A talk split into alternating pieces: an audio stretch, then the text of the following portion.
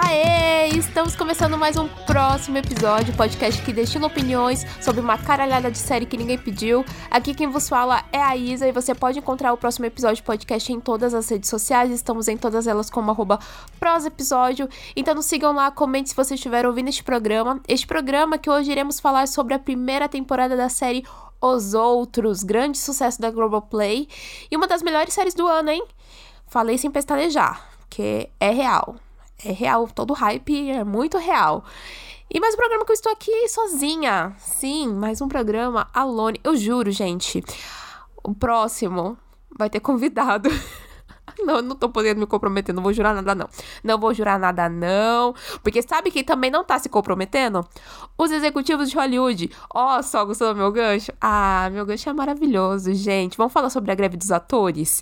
Que olha feito histórico, e esse era um feito que eu não estava vendo, assim, ele chegando perto. Mas é um feito histórico realmente, né? Já que a última greve desse tipo, né, desse setor foi lá em 1980, e a última vez que ambas as classes, tanto os atores quanto os roteiristas, né, porque os roteiristas estão parados, né, é, que eles pararam juntos foi lá nos anos 60. Então, um grande momento.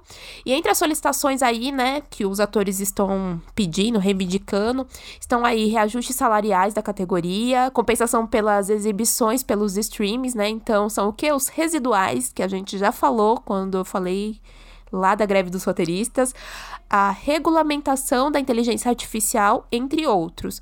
Mas como nada está sendo resolvido por enquanto, o que sabemos até agora é que os atores podem ou não fazer. Basicamente, eles não podem fazer nada. O sindicato deles tem uma regra global número um que implica que eles não podem prestar nenhum tipo de serviço a nenhum tipo de estúdio.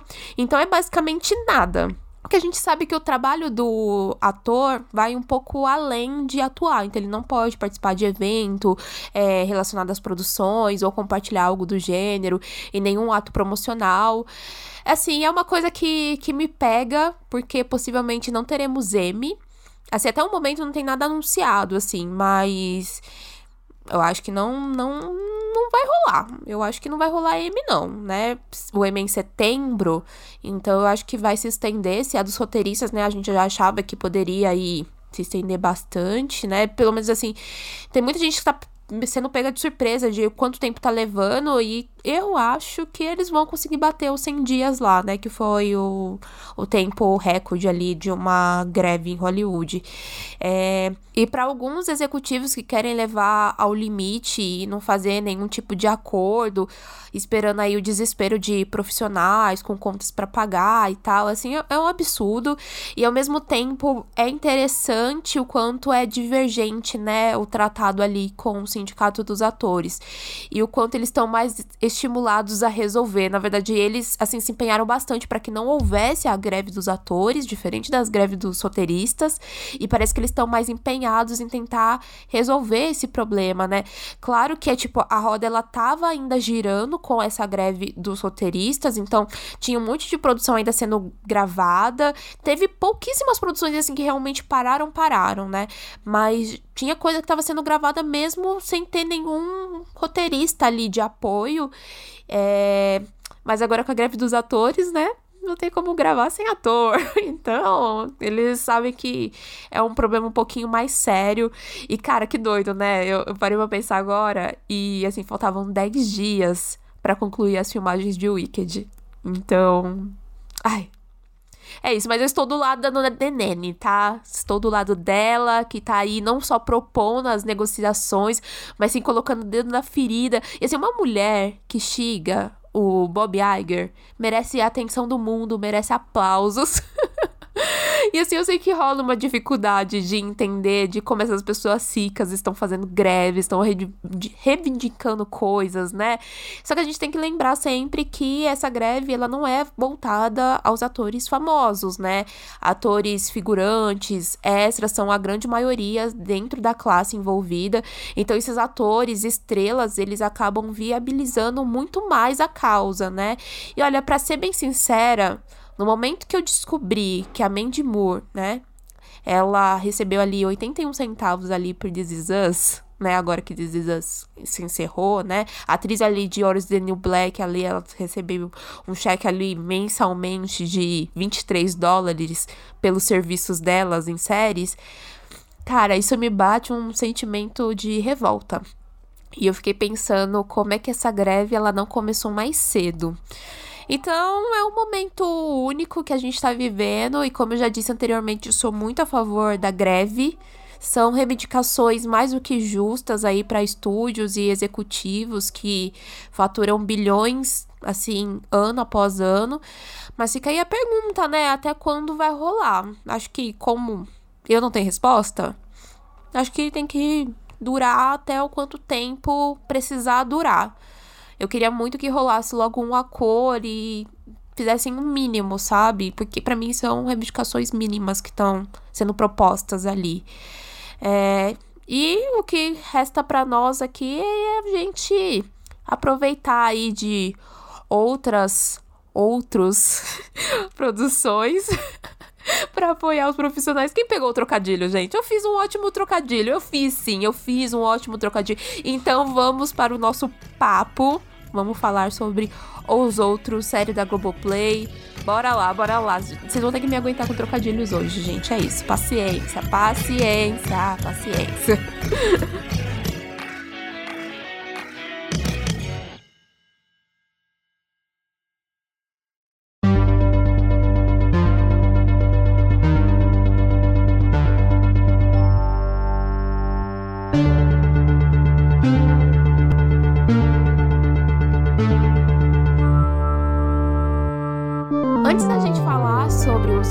vale sempre lembrar que esse primeiro bloco não contém spoilers. Então, se você não conhece a série, você pode ouvir tranquilamente. E se você já assistiu ou quer pular essa primeira parte, você pode seguir os minutos ditos na descrição desse programa. Agora vamos falar sobre a série e de quem está por trás dela. Acredito que fique mais fácil entrelaçar os nomes a alguns sucessos já conhecidos. Temos o criador Lucas Paraíso, de Sob Pressão, e a direção artística da Luísa Lima, de Onde Está Meu Coração. Ambos projetos já foram comentados aqui no podcast e é uma dupla criativa que possivelmente a gente vai ouvir reverberar bastante ainda em 2023 e que nos apresentou uma trama bastante complexa e de alguns momentos bastante difíceis de acabar digerindo, sabe? Eu penso que para começar a falar sobre os outros é exatamente isso, ainda mais que ela traz uma familiaridade que a gente tem da não ficção. A série é levemente baseada em fatos e reportagens de brigas em condomínios, mas em especial de um fato que acredito que bons tuiteiros lembrem de um homem que usava uma arma de pressão na varanda do vizinho para poder ficar atirando em cachorros. É a história da Jusão. Quem conhece a Jusão? Eu sigo a Jusão faz muitos anos e eu lembro dessa história da, na reportagem do Fantástico. E aquilo é um absurdo para nossa realidade, o que para ficção pode proporcionar o além também, né? Então aqui os outros se passa em um condomínio de classe média da Barra da Tijuca, onde dois casais vizinhos entram em choque após a briga dos filhos e como isso acaba gerando consequências inimagináveis. A produção é estrelada pela Adriana Esteves, pela Drica Moraes e pelo Eduardo Stablish e entre outros nomes de peso. São 12 episódios de seus respectivos 45 minutos a 50 minutos e está completa e disponível lá na dona Globoplay. E aqui eu já preciso dizer que é uma série sobre embates diretos, não só as ações sobre o indivíduo, mas também de forma social. E assim, dentro desse cenário de consumo audiovisual, é muito foda a Globoplay e a Globo, assim, de forma geral, investir em algo não tão convencional e apostar em tornar um produto original Globoplay. Assim, eu não vou duvidar que deve ter algum momento que a série vai ser exibida completa na TV aberta, mas eu acho que os resultados importantes eles já estão sendo presentes, sabe? Que é ter trazido é, esse engajamento e essa furada de bolha para vários tipos de público. Pelo menos eu senti bastante isso na série. E ela é muito interessante, assim, por diversos motivos. Um deles é como é incrível essa necessidade de termos narrativas mais longas e como ela é preenchida ao tempo todo. Então você tem personagens em movimentos o tempo todo, indo do ponto A ao ponto B, ao ponto C. Isso dá margem para poder criar desenvolvimento e também estimula a expectativa do telespectador. E é uma série que consegue trabalhar tão bem em cima de temas que muitas vezes são muito polarizados, como a violência, é, a violência geracional, a comunicação agressiva, é, e que cativa essa sinergia de não nos deixar indiferente, sabe? Você sempre termina o episódio com algum tipo de sentimento. Pode ser de revolta, pode ser de frustração, pode ser de choque, mas ele vai te causar algum tipo de sentimento. E até aquilo que você pensa que não pode acrescentar muito. Então, quando a série ela tá indo para algum momento que tá se desviando um pouco ali do, da sua premissa, é, em algum momento isso vai ser explicado e na verdade vai se tornar até muito essencial. Então, eu já digo que até as historinhas paralelas ou os personagens secundários, eles vão ser muito importantes sim para a história. E aproveitando aqui que eu tô falando de personagem, esse é o outro que eu tenho que destacar aqui, porque temos atuações assim de nível muito elevado. Eu queria poder falar de todos, possivelmente eu vou conseguir falar de todos na parte com spoilers, mas eu preciso adiantar aqui os meus destaques. Um deles é a Adriana Esteves e o outro é o Eduardo Stablish. O Eduardo Stablish, assim, ele tá excelente. Ele poderia ter tido uma entrega muito caricata pelo tipo de personagem que ele faz, mas ele entrega camadas assim comportamentais assustadoras e muito convincentes. Eu realmente fiquei chocada com a forma que ele segura a atuação. E a Adriana Esteves, assim, ela é uma atriz já muito grandiosa, assim, a gente já conhece o potencial dela, mas ainda assim ela consegue nos surpreender e se tornar mais incrível do que a gente pensa que ela pode ser. Então é um nível assim de atuação é, quase uma transformação inerente, assim. Você assiste ela e você percebe que ela rouba a cena, que ela se sobressai em momentos, assim, que deveriam ter sido muito contidos e, assim, é incrível, assim, a. A Cibele, assim, ela consegue engolir situações a todo momento. Eu acho isso único. Totalmente único. E assim, eu não sei o que, que eu posso mais falar talvez nesse momento aqui sem spoilers, além de que para mim realmente é uma das melhores produções de 2023 e eu tento colocar aqui no âmbito de melhores e é isso, não melhores produções nacionais, porque para mim ela tá aí muito acima de séries bem medianas americanas ou de línguas, né, é, não só americanas, mas de forma geral eu, eu realmente é, gostei muito da série. Eu realmente, assim, foi, foi muito interessante acompanhar semana após semana. Então, para mim, coloca aí muita série americana pra mamar, assim.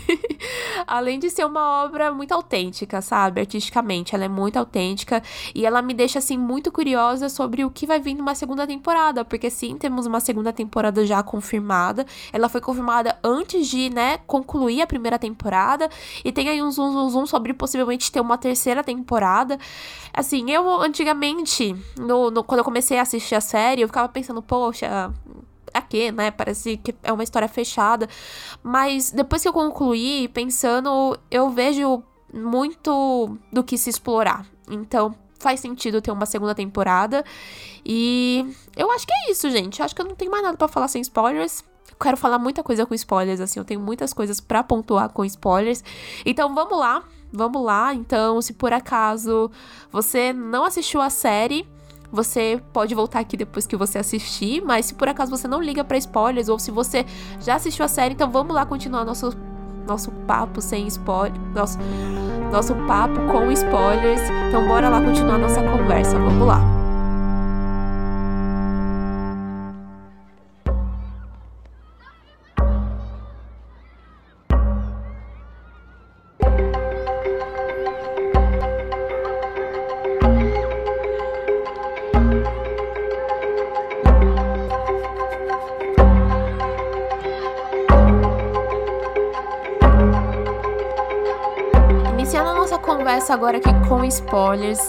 Talvez seja interessante focar no início da narrativa e os conflitos que implicam na trajetória dos personagens. É, o ambiente onde tudo isso se passa é o Barra Diamond, que é um condomínio da Barra, aparentemente pacato, onde vivem duas famílias.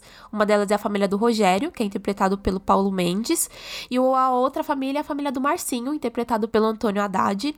São dois adolescentes que se envolvem em uma briga após uma partida de futebol na quadra do condomínio. Os pais tentam ali interromper a briga, mas ao invés disso acabam gerando um embate que transforma a convivência em basicamente uma guerra. E aqui eu acho muito interessante pontuar uma cena bem significativa nesse primeiro episódio, que é a chegada da família do Massinho nesse condomínio.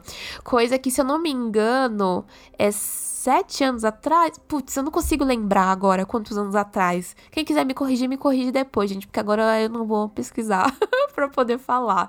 Mas, né, de quando eles chegam lá, o Marcinho ainda é uma criança pequena.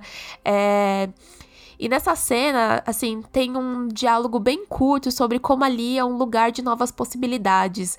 E mesmo sem a gente saber o motivo da mudança para esse novo lugar, né, da mudança da família para esse novo lugar, a gente captura bastante a esperança ali sobre estar tá num ambiente seguro, sobre aquele lugar poder proporcionar conforto e qualidade a longo prazo e como essa estrutura, ela é usada, né, ela é uma ferramenta ali de lazer aos olhos, né, da daqueles pais.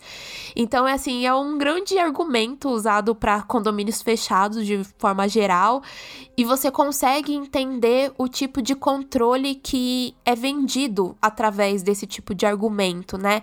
Que é meio que você pode relaxar, porque nada vai te atingir daqui. Só que as coisas não são bem assim, você não consegue prever tudo, né? E eu acho que a série ela consegue te trazer exatamente isso já no primeiro episódio. E eu acho que a partir desse contexto, a gente consegue apresentar então os pais, né, desses dois meninos. Então a gente tem o Vando e a Mila, que são os pais do Rogério, que entram em conflito ali com a Mâncio e a Cibele, que são os pais do Marcinho.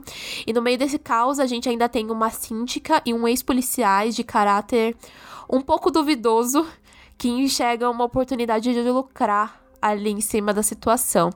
E que aqui a gente tem uma obra que coloca muito em prática as ambiguidades de personagens, assim, não só relevando as múltiplas facetas, mas também julgando através dos sentimentos da ação. E se tem uma coisa que é bem trabalhada aqui, essa dualidade de você pensar, ok, eu entendi que tipo de personagem esse personagem ele se enquadra. Eu já sei qual é o estereótipo dele, eu já sei o que esperar dele, eu já sei quem é o bonzinho, quem é o mal, eu já sei para quem eu devo torcer, para quem eu devo revirar os olhos e para quem eu devo ter empatia. Isso vai sendo quebrado, né? Esses estereótipos, esses aspectos episódio após episódio. E assim, isso não diminui em nenhum momento o, o, o esquema, né? O sistema da história. Na verdade, ele só soma e ele acrescenta como uma peça de engrenagem da série. E para mim é uma série onde os temas principais é essa forma de violência urbana, essa análise sobre milícia, sobre idealização de segurança das bolhas dos condomínios e talvez o maior de todos que é a comunicação e a relação humana lidar tudo isso de uma forma natural e apresentar viradas é realmente muito importante, porque são personagens que nem sempre fazem escolhas inteligentes, mas algumas são totalmente compreensivas e ninguém está certo, sabe? Não o tempo todo ou totalmente equivocado. E nesse momento isso me lembra muito Bife. Bife treta, né? Treta lá da Netflix.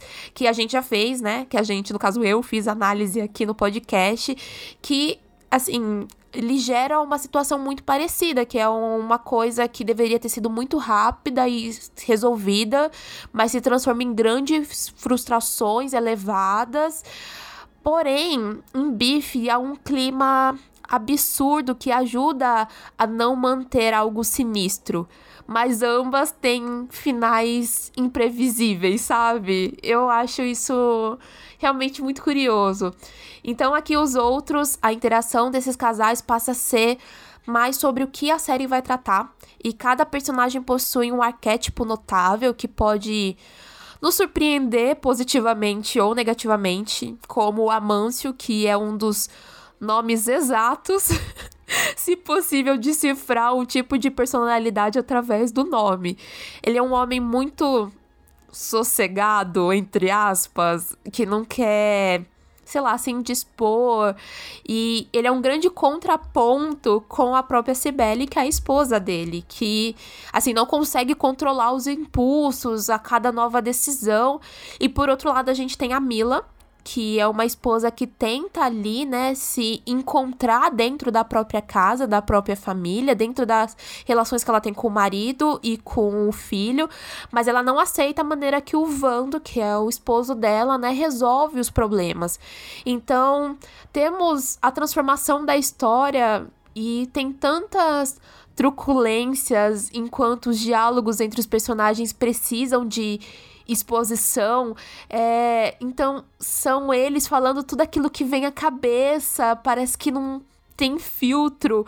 E esse elemento é um elemento muito central, porque fica fazendo a gente, como né, telespectador, ficar pensando: meu Deus, isso vai dar muito ruim. Só que isso vai dar muito ruim o tempo todo, porque o tempo todo a galera sem filtro algum sobre fala, sobre ações. Assim, e realmente só dá ruim. só dá ruim. Não é vai dar ruim, realmente dá muito ruim. E é muito absurdo, porém, mesmo sendo muito absurdo, ou até mesmo quando você pensa assim, poxa, estão gastando tempo é, com algo que não faz muito sentido, mas daqui a alguns minutos você vai entender qual era a intenção por trás disso. Então, pegando dois personagens aqui secundários que né, param de correr, né, nas laterais e começam a pegar o meio da pista ali. A gente tem a síndica, que é a dona Lúcia, e o Sérgio, que é o ex-policial. Você vê uma vitalidade no texto de que ele não precisa de metalinguagem para falar sobre individualidade a qualquer custo.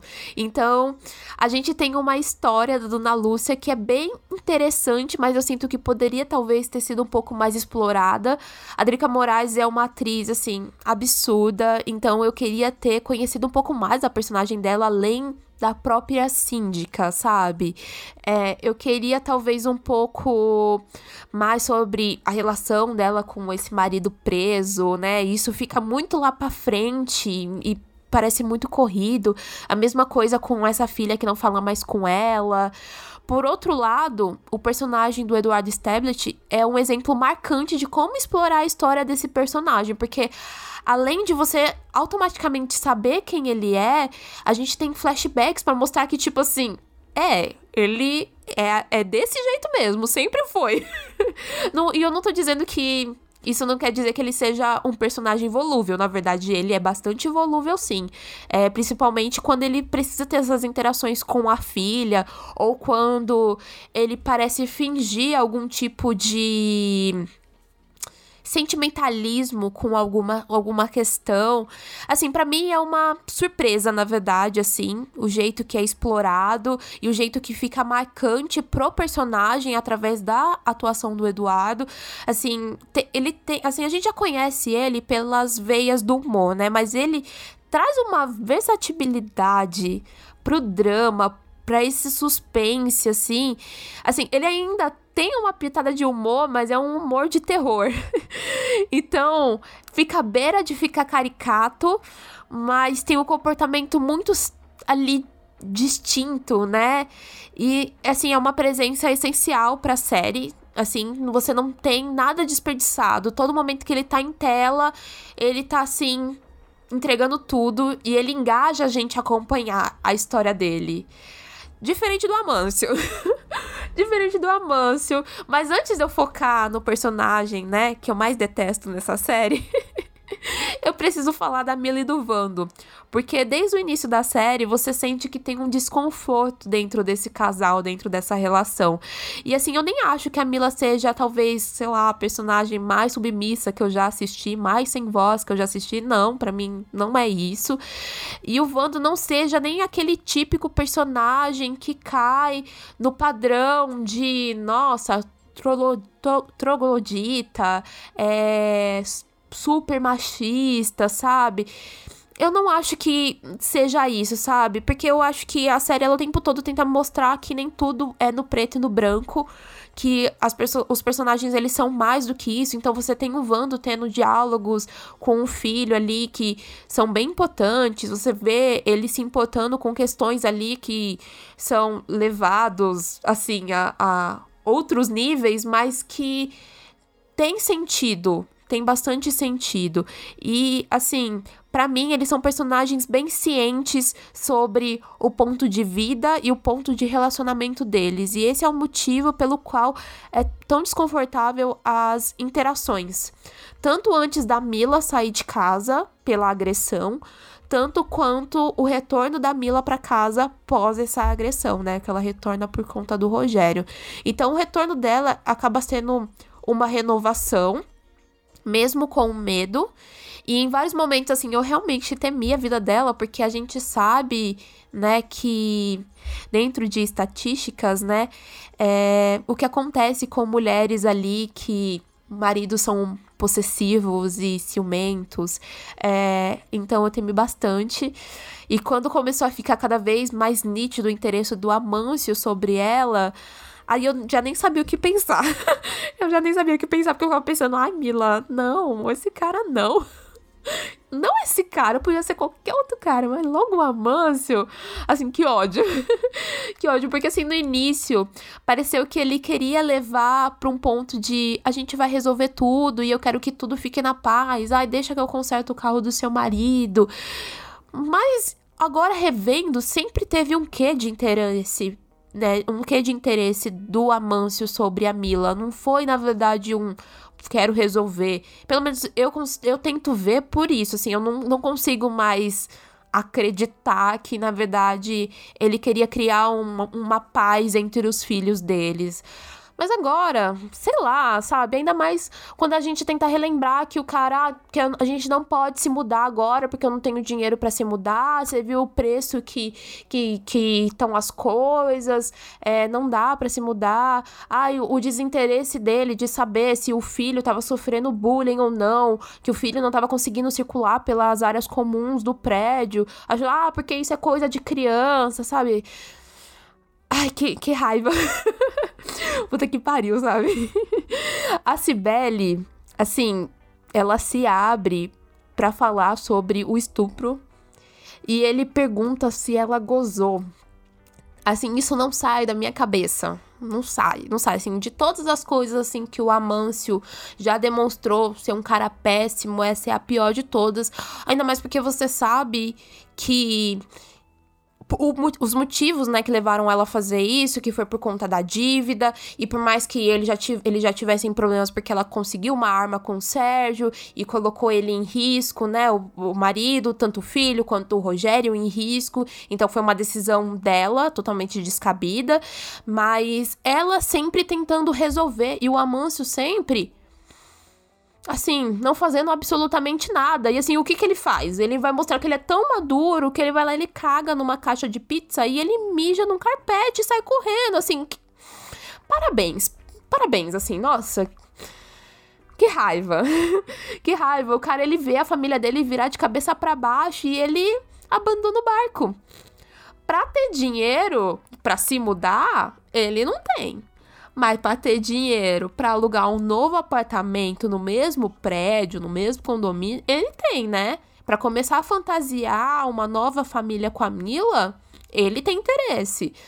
Assim, agora pergunta para ele, cadê o filho dele? O que, que o filho dele tava fazendo? Ele não vai saber responder, não atende um telefonema. Ai, assim, para mim é isso, gente. Se eu fosse um dia conseguir ranquear é, personagens que assim que eu odeio, o Amâncio, pode ter certeza que ele tá ali, ó, no meu top 3. Fácil.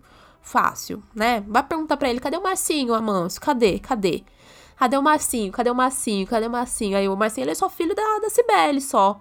Só filho da Cibele. Eu falei Marcinho aqui várias vezes, eu lembrei do, do meme que fizeram a junção, a, a junção das cenas da Dani Sebe falando, Marcinho, meu filho, Marcinho, meu filho. É sensacional, é sensacional. Cibele é sensacional, gente. Cibele é sensacional. Eu lembro que quando eu assisti o primeiro episódio, eu terminei o primeiro episódio, a primeira coisa que eu fiz foi escrever um tweet falando Cibele braba. E ela é, desde o início até o final da série, assim, é o maior destaque, como eu já falei. Eu sinto que eu já rasguei todos os elogios dela na primeira parte lá, com spoilers quer dizer, sem spoilers, mas eu não me canso, assim, porque ela tem uma habilidade ali muito grandiosa para fazer uma personagem controversa que mostra numa tacada só o quanto ela pode ser uma pessoa boa e o quanto ela pode ser uma pessoa má, dependendo da circunstância. E essa é a segunda personagem, né, que a gente tem da Adriana Esteves sendo aí uma mãe super protetora que vai escalonando pra se tornar super descontrolável, mas tem um equilíbrio também, sabe? Tem muitas camadas assim da Cibele e qual o propósito da vida dela. E quando a gente tem aquele episódio que se passa lá no passado, que a gente entende que ela já perdeu um filho, o quanto o Marcinho foi desejado, os motivos, né, dessa super proteção, é, eles já saíram de casa, assim, por, da, da casa que eles moravam, né? A antiga casa, por conta da falta de segurança, né? Porque parece que teve um assalto nessa antiga casa. Então, assim, parece que nada é o suficiente e, e você entende. Você tem muita empatia pela, pela Cibele, assim, mesmo nos atos, assim mais questionáveis, você consegue ter empatia. Para mim, a Cibele é aquela típica mãe que você ouve frases como: se eu pudesse, eu colocava o meu filho dentro de mim de novo. E você sabe o quanto a pessoa ela fala isso de uma forma séria. Então, em partes, você meio que abomina esse tipo de frase, mas em outros, você fica meio que tipo dá para entender. Esse mundo é muito louco. Quem é o louco para colocar filho nesse mundo, sabe? Tipo, o que, que a pessoa tem na cabeça para colocar um filho nesse mundo? Então, é interessante se observar tanto ela quanto a própria Mila, porque ambas têm um propósito sempre ali de servir ao lar. E como quebra o lar, elas precisam se reinventar. Então a Mila volta ali para uma profissão, enquanto a Cibele ali em passos um pouco menores, ela começa a se reenxergar. Ambas começam a se reenxergar, né, como mulheres. É... Mas ainda o propósito ainda é zelar pela vida e a segurança dos filhos, né? Mas sem muito perceber o quanto, né, os filhos ali refletem a criação dos pais.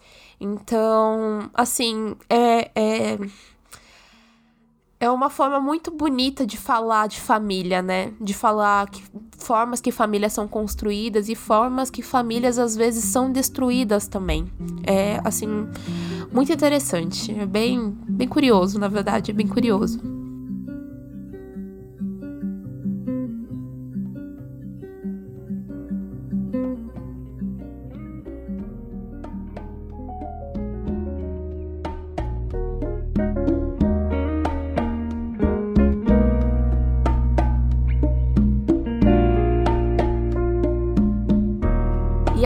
Principal da série é o individualismo. São essas intenções que, mesmo vindo parecer do coletivo, elas são de um senso moral individual.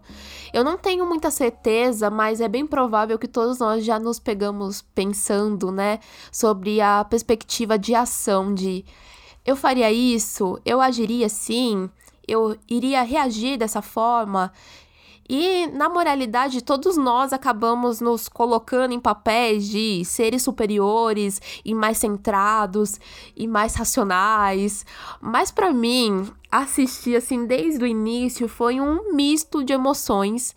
Eu lembro de comentar muito no Twitter e comentar até com uma, uma amiga que para mim um dos meus piores pesadelos é treta com vizinho, assim. E assim, eu não tenho história para contar sobre isso não, tá, gente? Eu não tenho treta com nenhum vizinho, assim, não é quer dizer que eu sou amiga de todos os vizinhos também, tem vizinho que eu nem sei o nome. É, mas, assim, são vizinhos, estão aí, sabe? Você vai na rua, você cumprimenta, e é isso. É, mas é que, para mim, entra naquele checklist de preocupações de sei lá, uma possível mudança, ou de histórias, assim, ou a, a mesma a série, assim, que agora me colocou para pensar que você tem preocupações quando, sei lá, você resolve se mudar e você faz os checklists, né? Checklists palpáveis. Então, será que essa rua é barulhenta? Essa rua que é em frente de casa ela é barulhenta? É... Será que ela é movimentada durante o dia? E à noite? Será que ela é bem localizada? Tem algum lazer próximo? Assim, são coisas meio que, ah, são necessárias além do necessário, sabe? E tudo isso, a maioria das vezes, você consegue testar. Você consegue ir na rua dentro de horários alternativos para saber se por acaso ela é muito barulhenta antes de você se mudar, né? Você consegue, né, fazer uma busca para saber ah, qual são os mercados mais próximos, né? Será que quanto tempo leva para chegar num hospital? Quanto tempo, quanto tempo leva para chegar a uma estação de metrô?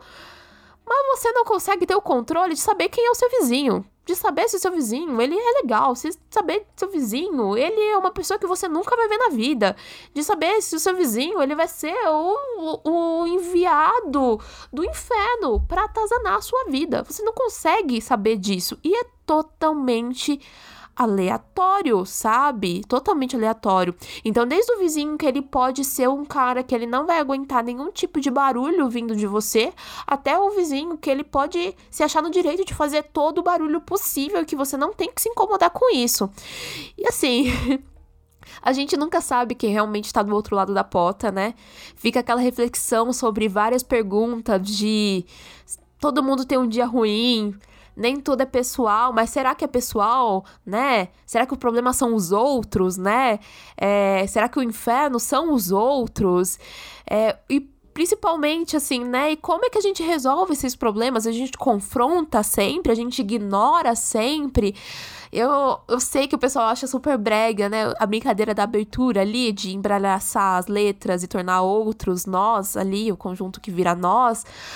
Mas me pega pra caramba, me pega pra caramba. Eu, eu sou grilada, gente. Eu sinto que vou, vou viver com a minha mãe para sempre, porque eu não tenho coragem de me mudar. o comodismo vai além de pagar contas. O comodismo vai, não quero ter problemas com vizinhos. Eu, fiquei engatilhada, engatilhada por coisas que nunca vivi.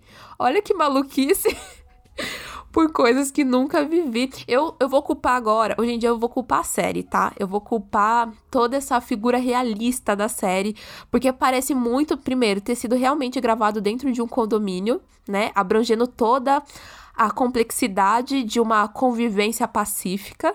Talvez o que me cative na produção, assim, seja, sei lá, essa harmonia do agora dessa dificuldade dos diálogos, a forma das bolhas digitais, a, in a intolerância, é, os conflitos geracionais. Elas funcionam bem sem parecer uma cartilha de seja bom com o próximo, seja um bom vizinho, assim você não morrerá com aptitudes babacas. e ao mesmo tempo tem um interesse, uma necessidade de se diferenciar, né? De se diferenciar como produto e como produção. Tem um apuro técnico muito grande em retratar essa forma social do Brasil de grande violência e ao mesmo tempo que consegue confrontar manifestações assim de afeto, sabe? De tipos de afeto, afetos familiares, né? De tipos de família. E assim, é um grande mérito que é uma série com cara de série. E eu sei que é redundante o que eu tô falando aqui, mas é que eu vi muitos textos e muitos comentários e afirmações de que isso é cinema, isso é produção de cinema. Mas, cara, não. não, não, eu quero dizer, é importante dizer que ela se entende como um produto narrativo de seriado de 12 episódios, tendo como um ponto de partida e aparentemente, né, sabendo aonde ela vai chegar, sendo toda preenchida. Então eu não tive impressão, e eu tento imaginar que talvez ninguém teve uma impressão de que tava vendo um filme dividido em várias partes ou tava vendo uma mini novela tem desenvolvimento para ganchos necessários e considerando que os episódios foram semanais, né? Obrigado, dona Globoplay. Eles conseguiram nos deixar comprometidos, né? A acompanhar, e isso é uma coisa muito importante. Então, sim, eu tô glorificando aqui estrutura, eu tô, tô mesmo, mas não tem como não fazer isso assim, não olhar ela como um todo, né, estética mesmo que eu tô falando, é uma série que a cada episódio vai tornando mais interessante a dinâmica, você vai tendo uma visão mais imersiva nas cenas, e eu sou assim uma grande crítica de close fechados assim na cara do ator para demonstrar tipo, estou atuando pra caralho. Mas aqui, por algum motivo que eu não sei explicar, funciona e eu gosto.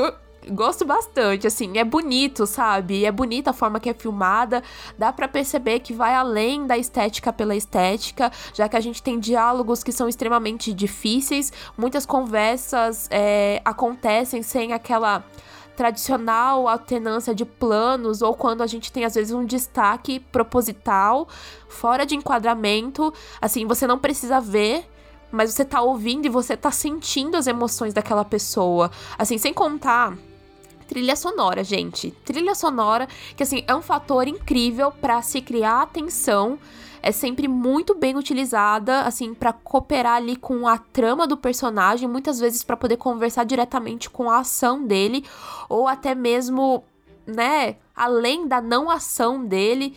Sério, eu acho que eu nunca mais vou ouvir o violão lá, o violãozinho lá, o violãozinho tocando e não lembrar dessa série. E assim, a série ela nunca fala em qual momento ela tá se passando, né? A gente não sabe em que ano que tudo aquilo ali tá acontecendo. E muitas vezes a trilha sonora, ela parece nos ajudar a dar esse tipo de resposta, mas na verdade ela não ajuda não, tá? Ela não ajuda, ela vira um elemento mais enigmático, né?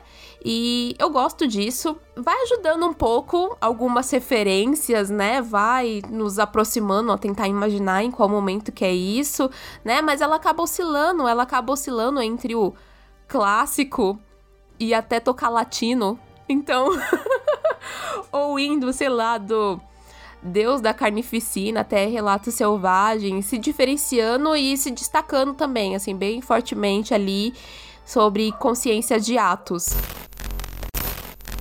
Mas chegando perto da conclusão deste programa, vamos falar da conclusão da série sobre alguns fechamentos e sobre algumas coisas bem resolvidas, outras nem tanto. Uma delas para mim é parte ali do que eu falei já anteriormente da Dona Lúcia. Infelizmente, eu acho corrido, sabe? a solução ali para se livrar da personagem. Eu não vejo como mal escrita, eu acho que tá longe de ser mal escrita, mas eu senti que faltou um impacto. Talvez eu acho que a gente deveria ter tido um, um impacto maior com né, a saída dela agora de cena, sabe? Mesmo sendo muito próximo ali a concluir a série.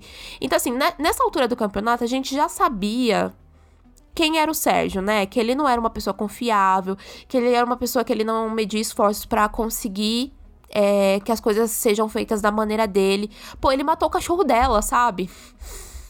Então, ele descartar ela, ele planejar, né, a morte dela e matar ela porque tá atrapalhando o negócio dele, é algo esperado. Mas não era bem o que eu imaginava. E olha que eu fiquei assim, até o último segundo, pensando: pô, será que o marido dela sobreviveu, né? Pô, adicionaram um ator ali no, no elenco e. esqueci o nome do ator, gente. Esqueci o nome do ator. Mas não é um ator qualquer, né? Um ator grande, é um nome grande, tipo para ser tirado de cena assim tão rápido. E assim, não mostrou. E eu ficava pensando assim, não mostrou corpo, né? Não mostrou corpo, não morreu. Mas a série tinha tantas outras coisas importantes acontecendo, né? E como ela tava perto de encerrar, então a morte da Dona Lúcia foi o quê? Ali no episódio 10? 11? Não consigo lembrar agora. É, e eu fiquei pensando, poxa, acho que é mais fácil a gente aceitar que é proposital e que é isso mesmo. É isso mesmo. É mais fácil. Acho que é mais fácil do que ficar, sei lá, criando teoria. E analisando até sei lá, essa coerência toda, né, dentro de encerramentos, acho que o encerramento do Vando, do Vando, tanto o Vando quanto a Mila ali e o Rogério, fica difícil assim não pensar, né, que pô, isso, o que está sendo apresentado aqui é o que realmente é proposto e é o que realmente foi pensado e não não estamos deixando coisas abertas. Porque assim, a proposta, né, o a, a ideia, na verdade, e a não é resolução que era a palavra que eu queria usar, né? Mas enfim, de matar o Vando. É, eu já eu já esperava o fim trágico do personagem, mas não relacionado a Mila. Desde o começo, desde que a gente tem a virada para a entrada da milícia na história, que é comandada lá pelo Sérgio, né, que é cobrada uma taxa a mais de segurança, para ter uma segurança a mais ali no condomínio, né? Tem todo aquele rolê lá do, do falso assalto.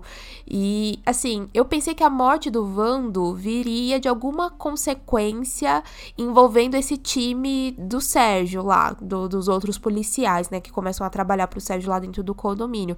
Já que ele tava, assim, ele tava muito empenhado em provar que aquilo era falso e tal.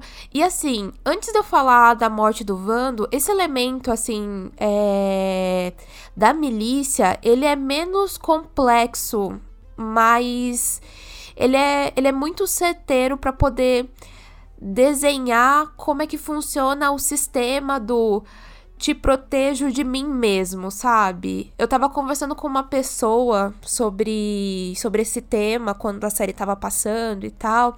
E como, né, pelo menos aqui em São Paulo é realmente muito comum esses serviços de segurança de bairro, porque, assim, é, eu consigo me recordar, consigo me recordar que teve uma época que tinha um segurança aqui, a minha mãe ela também pagava uma taxa de um valor X, eu não lembro quanto é que era. A gente chamava tipo de guardinha da rua, sabe? Eles eram acho que dois ou três, eles viviam de moto. E a gente só via assim mesmo eles no horário da noite, basicamente. De tarde já pra noite. De madrugada eles passavam de moto, a gente ouvia tipo um barulhinho da moto passando e tal. E assim, eles sabiam meio que o horário de todo mundo aqui do bairro, assim, de chegada e de saída. Tanto que a minha irmã dava aula numa escola e eles meio que faziam essa segurança, assim, meio que protegendo, entre aspas, assim, o retorno dela para casa. Assim, dela guardar o carro na garagem e tal. É. É isso.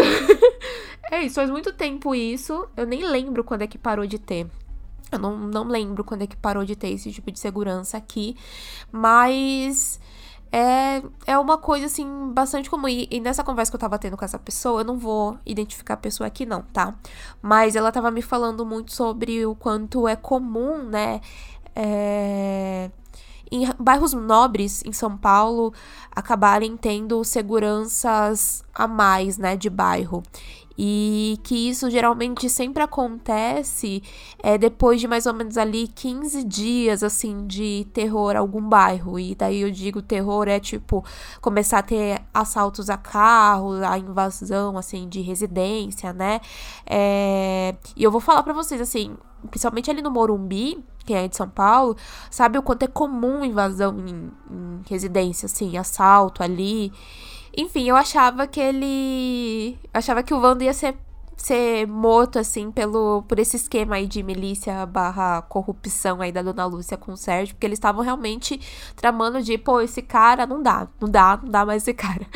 E daí eu pensei que ele ia ser morto dessa forma ou por conta de uma paranoia dele mesmo, sabe? De tipo assim, nossa, eles conseguirem deixar o cara tão doido, tão paranoico com tudo isso, que ele ia acabar se acidentando sozinho e morrendo. Porém, foi assim, bastante ordenado, ainda mais vindo pelo Rogério, que é um menino que a gente ao longo dos episódios foi conhecendo mais, foi simpatizando mais, pelo menos assim, eu fui simpatizando, eu fui compreendendo e sabendo de todo esse comportamento mais agressivo e violento do Rogério e que ele foi muito moldado e provocado pelo Vando, então isso se volta no confronto contra eles mesmos, né? É muito certo. É muito certo. E eu preciso dizer assim, eu não acompanho o trabalho do Paulo Mendes, mas temos aqui uma revelação assim, uma grande revelação, a cena final deles ali junto com Adriana Esteves, né? Que Adriana Esteves fala para ele assim, cuida da sua mãe. É, é, ai, que cena bonita, toca a música da Gal Costa. Ai, assim, me pegou, me pegou muito. Assim, ficou, assim, na minha imaginação, final feliz ali pra mãe e filho, sabe? Um, um tipo, um fechamento merecido pra mãe e filho. É isso. Assim, sem contar que a Mila saiu como uma grande vencedora dessa série, gente. Uma grande, assim. Primeiro porque se livrou do mando, do, van, do mando, do Vando, do Vando e não caiu no papo do Amâncio. E assim, vamos lá. Poderia ter sido fácil, né? Ela ter terminado junto com ele, porque ela tá machucada, ela tá fragilizada.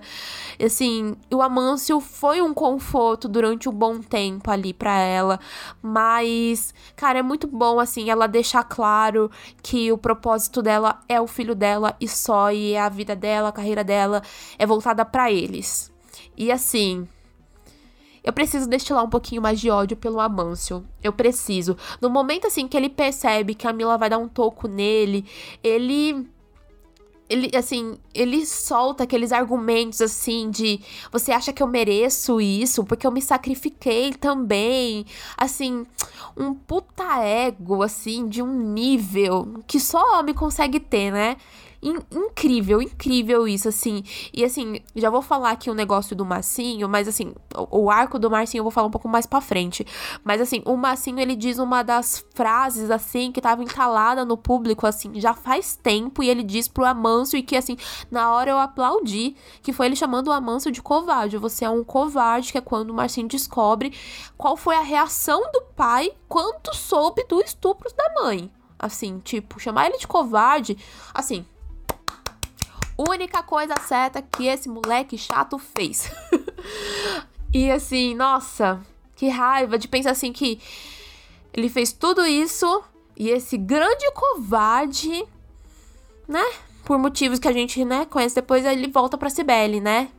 Difícil, fica difícil torcer pela Cibele, assim, eu, eu quero torcer pela Cibele, quero torcer pela Cibele, mas aguentar esse outro homem ao lado dela, esse outro homem não, esse homem ao lado dela, assim, é muito difícil, é muito difícil, mas tem alguém, assim, que eu não torci também, e dou dois reais para quem acertar. Já falou aí? Já falou? Marcinho Lohane. Gente, Marcinho, que personagem insuportável, insuportável, insuportável. Ele tá no meu top 3 também. Personagens insuportáveis dos últimos anos no audiovisual, assim. É bizarra a mudança, assim, de aspectos, né? Que a gente tem do episódio 1 ao episódio 10, basicamente, dele, assim. Que chato do caralho. Chato. Engraçado, porque, assim não sei se engraçado é a palavra certa, né? Mas desde que ele apareceu, a expectativa era o quê? Era ele coringar. Esse moleque, ele vai coringar, ele vai coringar muito rápido. E ele coringou muito rápido, né? Quando a gente vê o episódio 3 ou 2, sei lá, que ele já pega a arma lá e tal. Mas não é isso, né? Na verdade, a gente descobre o quê? Que o ele é só um adolescente. E sendo um adolescente, o que, que adolescente é, minha gente? Adolescente é chato. Adolescente toma decisões erradas. Adolescente faz besteira, faz muita besteira. Pô, o menino engravidou a menina que é filha do estuprador da mãe dele. Assim, eu tenho problemas com isso, mas ao mesmo tempo eu entro em contradição porque a gente sabe que os filhos não são os pais, né? Então a Lohane não tem nada a ver com o Sérgio. Mas, assim, é que na verdade eu só acho um casal adolescente chato. chato, chato, chato.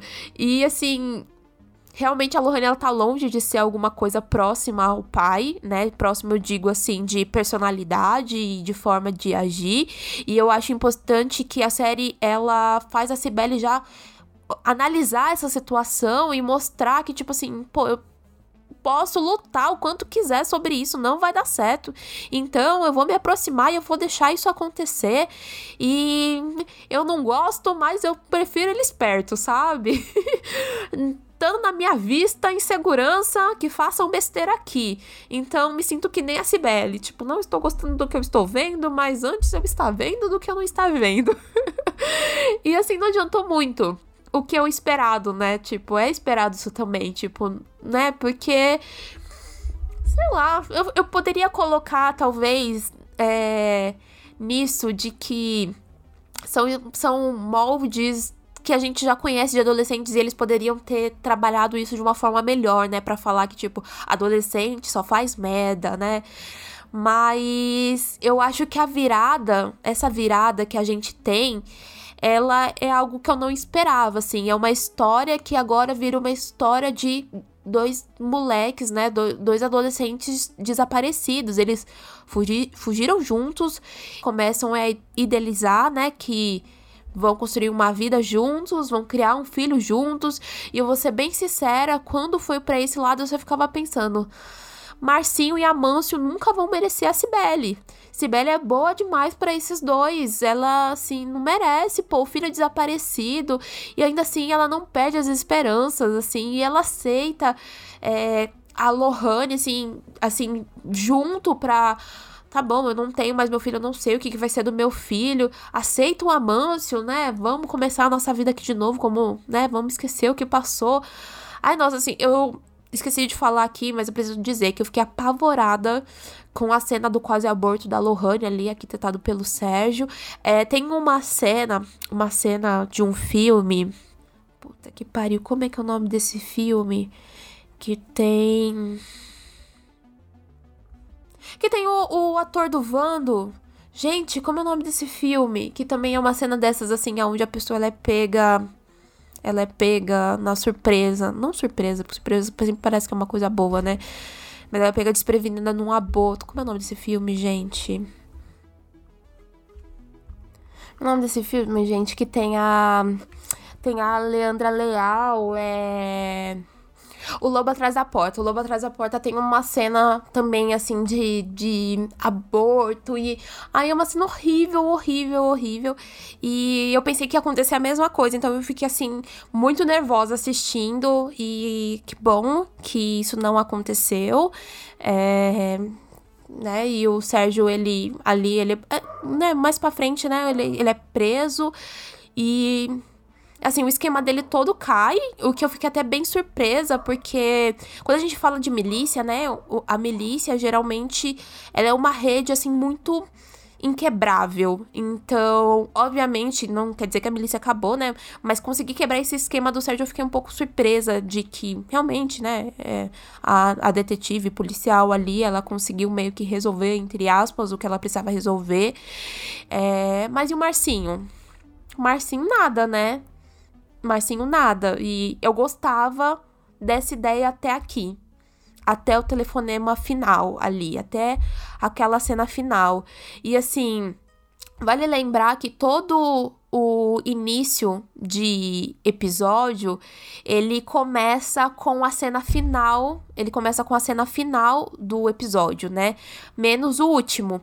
Então me fez imaginar muito que a gente ia ter um final assim bem trágico, sabe? Que a gente não teria uma resposta. E daí, quando você tem aquele momento que, né, a Cibele atende o telefone e ela fica ali, Marcinho, é você, meu filho, é você, Marcinho, e tal.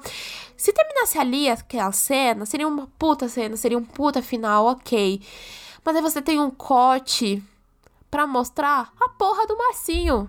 Que o Marcinho tá sim vivo. Que filho da puta, gente. Porra, não dá.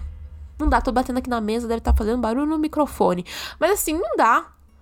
Não dá, gente. E esse para mim é o momento mais fraco da série inteira. É o momento mais fraco para mim. Pô, deixasse ali só fechasse com a Cibele. Fechasse na cara da Cibele, porque assim tem o desespero daquela mãe de saber, de nunca saber na verdade se aquilo é um trote, se aquilo é o Sérgio brincando, já que ele deixou bem claro de que ela nunca teria paz, né? Que ela nunca teria paz, que ela ia se arrepender do que é, se ele saísse da cadeia. Para mim, ser isso, ser vários, o, o, o que tá acontecendo aqui, será que é isso, será que. Seria perfeito. Seria perfeito. E, assim, eu, eu, eu vou colocar para vocês que o cartástico, se fosse isso, vai além da gente teorizar de será que era o Marcinho? Será que não era o Marcinho? Será que era alguém brincando? Vai além disso. Vai na veracidade da gente ter tantas mães no mundo é, que não sabem o que houve com seus filhos, que possivelmente atendem vários telefonemas na esperança de receber uma notícia deles, de ouvir a voz deles de novo, de vê-los entrando pela porta. Então, mostrar o Marcinho ali vivo porra, me quebrou muito. E daí eu, eu não fiquei nem interessada de saber, sei lá, qual era o acordo que ele fez com o Sérgio. O que, que será que aconteceu entre os dois para ele, né, ter saído ileso. Poxa, assim. São os minutos finais ali que me deu uma desanimada. Graças a Deus foram os minutos finais. Ainda bem que isso só é o final da série, assim, acabou e a gente pode pegar aí o que? Possivelmente 97% ou 96% de aproveitamento como um todo. Eu acho que é isso. Eu, pra mim, para mim é isso, assim. E agora, assim, o momento que você fala. Mas Isabela, isso é um gancho para manter a Cibele na segunda temporada. Olha, eu não sei o que pensar desse tipo de tropo narrativo, não, pra ela. Assim, eu acho que a Adriana Esteves é uma grande personagem, é, é uma grande atriz, ela fez uma grande personagem e que ter a Cibele de volta talvez vá agregar é, mas eu não sei o que esperar, sabe? É, a gente tem pouquíssimas informações, a gente sabe que tem alguns atores que vão voltar mesmo, eu sei que uma delas tá cotada realmente para voltar, mas eu não sei o que esperar desse segundo ano da série. E, sei lá, eu acho que eu prefiro não arriscar em previsões. Prefiro mesmo, assim. Eu nem vou falar aqui, soltar um. Ah, a síndica tá viva, o marido da síndica tá vivo, porque daí, sei lá, né? Pô, segundo ano. Eu, eu talvez pensava que eles iriam fazer uma série bem antológica, sabe? Cada cada ano num novo condomínio, ser um The White Lotus. Não, tô, nossa, foda, né? A gente pensar em série antológica e hoje em dia pensar em The White Lotus. Mas é por conta do. Eu tô querendo dizer por conta do mistério, né? É, e porque é uma série que conseguiu engajar muito além da bolha, né? Da galera que é série maníacos e tal. É, mas, assim, eu, eu gosto da renovação. É um trabalho que tem muito potencial. E, assim, eu acho que seria um erro ignorar isso, sem pensar que é possível realmente contar muitas linhas de histórias, assim, voltadas sobre outros, assim, sobre convivência, sobre relacionamentos, né? Relacionamentos não pacíficos ou pacíficos, entre aspas, né? Eu tô, tô curiosa, tô curiosa. Eu espero que não demore muito, assim, sabe? Mas eu acho que a gente não vai, tipo, esquecer dela, assim, tão rápido. E eu acho que logo menos ela tá por aí. Vamos esperar, vamos esperar. É... E falando nisso, não tem mais o que esperar aqui, porque é encerramento de programa, né? Rapidinho. Hoje foi um programa rápido, não sei, porque eu fiz esse programa em, duas partes, então eu não sei. Quando eu for editar, que eu vou descobrir se ele ficou um programa curto ou não, né? Vamos ver, vamos descobrir. Mas vamos para notas. Vamos para as notas. Eu gosto muito de falar vamos como se fosse um plural, mas é vamos em você. Se você quiser, você pode dar sua nota aí em casa, porque a minha nota para a série é nota 4. Assim, uma série muito excelente. Fui surpreendida semana após semanas. Tem um nível de produção assim nacional e produção de forma geral assim incrível, uma qualidade assim que consegue falar de temas muito sensíveis e colocar pessoas para fora de uma bolha para questionar sobre isso. Então, para mim, é aplaudir. E sim, eu vi alguns problemas pontuais, como, sei lá, esse final, né, que me pega me pega, assim, não queria pegar, eu, eu poderia ignorar, né? Eu poderia ignorar esse final aí, né? Mas tem umas coisas ali, uma artificialidades em parecer um condomínio, que é um condomínio gigante, mas que só tem duas famílias e um funcionário, né? um funcionário macio. É muito doido isso. Pô, você não tem uma, uma, uma senhora no banco ali do condomínio falando nas fofocas, gente? Você não tem isso. Você tem uma, uma amiga mais próxima ali, tipo, é, Sei lá, eu achei um pouco isso meio estranho. Achei um pouco. Assim, não compromete de jeito algum a experiência, né? Mas tá aí uma coisa para poder, talvez, né? Criar um pouco mais de atenção ali na segunda temporada. É... Então é isso, temos, né, gente? Eu acho que temos. Responde aí na sua casa, temos sim. Tudo certo, pode encerrar, Isabela. Então é isso, para finalizar Globoplay, estamos aí, me note Globoplay. Vou adorar falar mais sobre suas séries. Naquele programa de séries nacionais eu falei sobre várias séries da Globoplay. Então, eu esperava que viria alguma coisa, né? Mas talvez esse daqui você pode me conhecer agora, o meu incrível trabalho. Então é, é chega, né? Isabela, eu tô sendo muito ridícula. Eu demoro pra caramba pra gravar, lanço o programa e obviamente que eu quero fazer o quê? Eu quero um patrocínio, gente. Talvez esse é o meu estímulo. É o estímulo para poder gravar. É isso, ver série boa, falar de série boa e esperar um reconhecimento por conta disso. Né? É o mínimo. Poxa vida, é o mínimo. Vou fazer greve. Vou fazer uma greve. Parece que eu já tô fazendo greve, né? Eu tô junto com a greve dos roteiristas. Eu tô fazendo greve dos atores juntos, greve dos podcasts, será? Será que tá vindo aí uma revolução? Será? Ai, chega, chega, chega. Temos, temos, temos, temos, temos. Daqui a tanto tempo aí vocês perguntam de novo se eu entrei em greve ou não, tá? Se eu entrei em greve, vai saber. Vai saber, gente. Vocês não vão saber. Vai saber. vai saber.